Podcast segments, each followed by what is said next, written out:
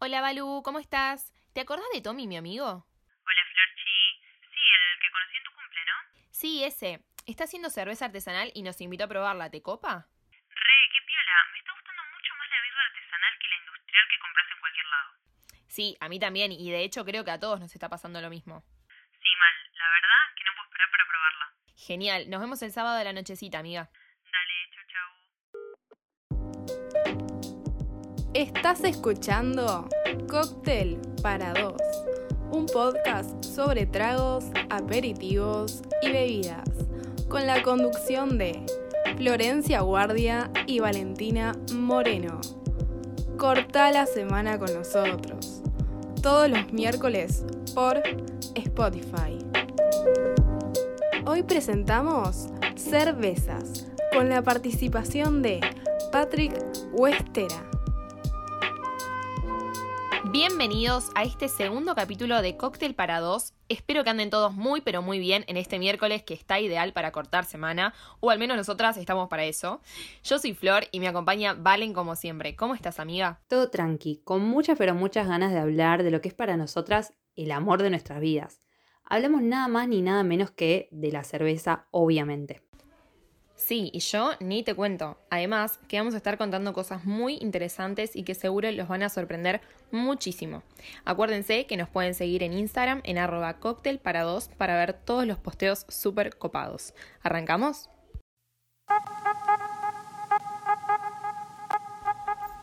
En primer lugar, tenemos que saber qué es la cerveza y de dónde viene, sus orígenes. La cerveza es una bebida alcohólica fermentada, tiene un sabor amargo y se fabrica con granos de cebada germinados u otros cereales. El almidón de esos cereales se fermenta en agua con levadura y se aromatiza con lúpulo u otras plantas. Sí, Flor, y no solo es la bebida alcohólica más consumida del mundo, sino que es una de las bebidas a nivel general más consumidas, después del agua y el té. O sea, viene agua, té y birra, literal. Ahora que sabemos de qué se trata esta bebida, pasemos directo a hablar de sus orígenes. Las evidencias más antiguas de la producción de cerveza se dieron alrededor del año 4000 a.C. y fueron halladas en el actual Irán. Sí, amiga, y de hecho, algunos sostienen que surgió mucho antes, entre el 10.000 y 6.000 a.C., porque su preparación es muy similar a la del pan, solo que agregando más o menos agua. Bueno, en realidad la cerveza como la conocemos hoy en día se originó hace mil años en Alemania, cuando el lúpulo sustituyó a los aromatizantes que se usaban y así se creó su amargor característico. Valen, ¿y qué onda el lúpulo? ¿Qué es? Ahora, el lúpulo es el ingrediente esencial para la elaboración de la cerveza y sin la lupulina de sus flores secadas, el amargor que conocemos hoy en día no existiría. Y de hecho también contribuye a la conservación. Uy, hablar de esto me dio ganas de ir a tomar una birra. ¿Me acompañás, Valen? ¿Cómo decirte que no? Vamos.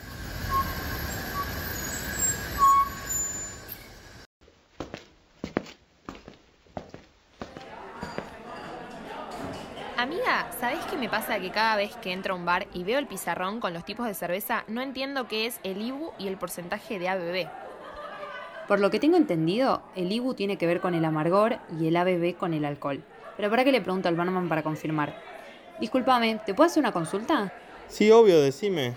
¿Me contás un poco más de qué es el IBU y el ABV de la cerveza? Sí, de una. El ABV se refiere a la medida estándar para la cantidad de alcohol de una bebida. Y es muy importante porque te ayuda a reconocer qué sabor va a tener antes que la pruebes, definiendo así también el cuerpo de la cerveza. Por otro lado, el IBU es la unidad que se usa para medir el grado de amargura de una cerveza. La mayoría cree que es a través de nuestras papilas gustativas, o sea, nuestro gusto, pero en realidad tiene que ver con la cantidad de isoalfa-ácidos que se encuentran en la bebida, los que realmente son responsables de darnos ese amargor característico de la cerveza.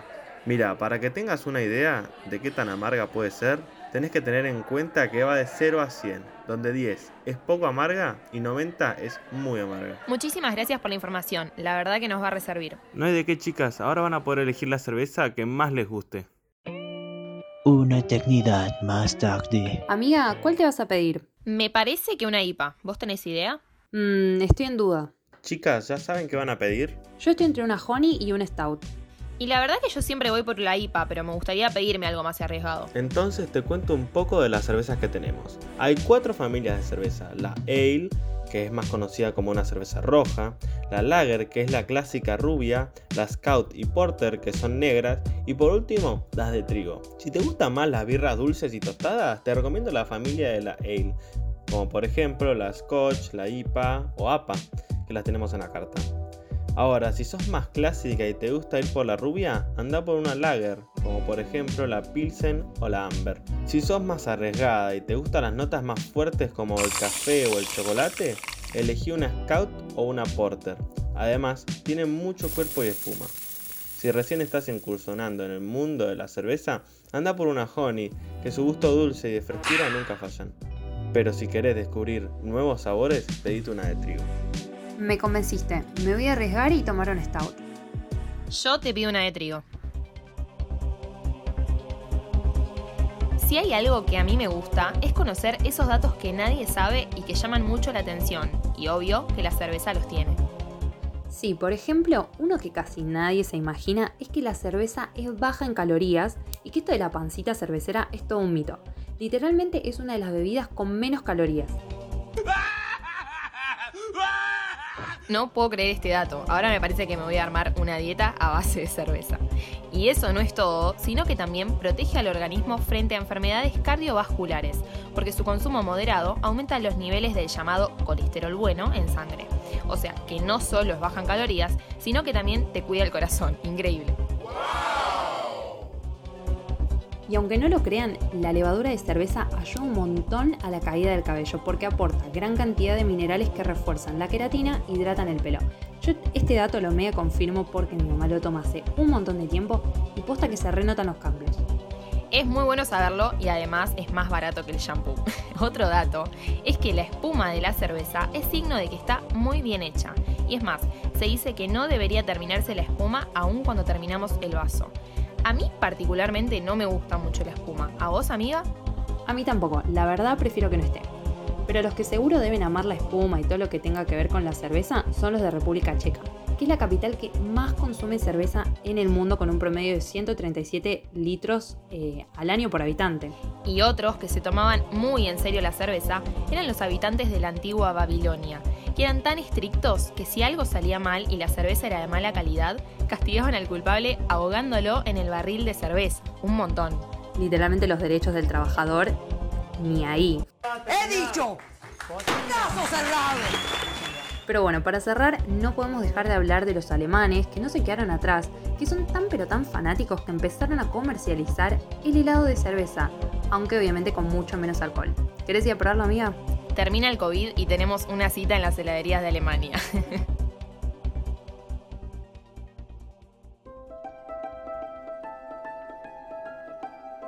Lamentablemente llegamos al final de este especial cervezas que nos encantó hacer y donde aprendimos mucho también, ¿no? Sí, la verdad que sí. Desde sabores, pasando por datos históricos, por aspectos más técnicos y cerrando con esos datos que siempre es divertido saber. Tal cual.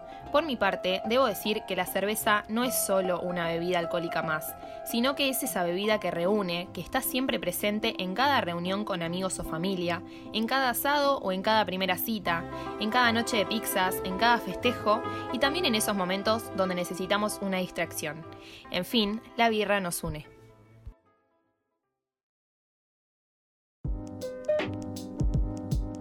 Estás escuchando Cóctel para dos, un podcast sobre tragos, aperitivos y bebidas. Corta la semana con nosotros, todos los miércoles por Spotify. Una producción de Fátima Lentiquia, Patrick Huestera, Augusto Salom y la locución de Malena Panteón.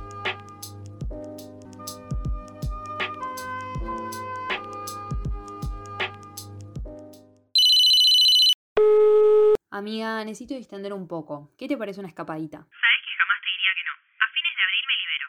Listo, reservo para el 28. No hay vuelta atrás, ¿eh? ¿Pero a dónde vamos? Ah, ya vas a saber. Es sorpresa. Lo que sí, lleva abrigo y ganas de probar cosas ricas.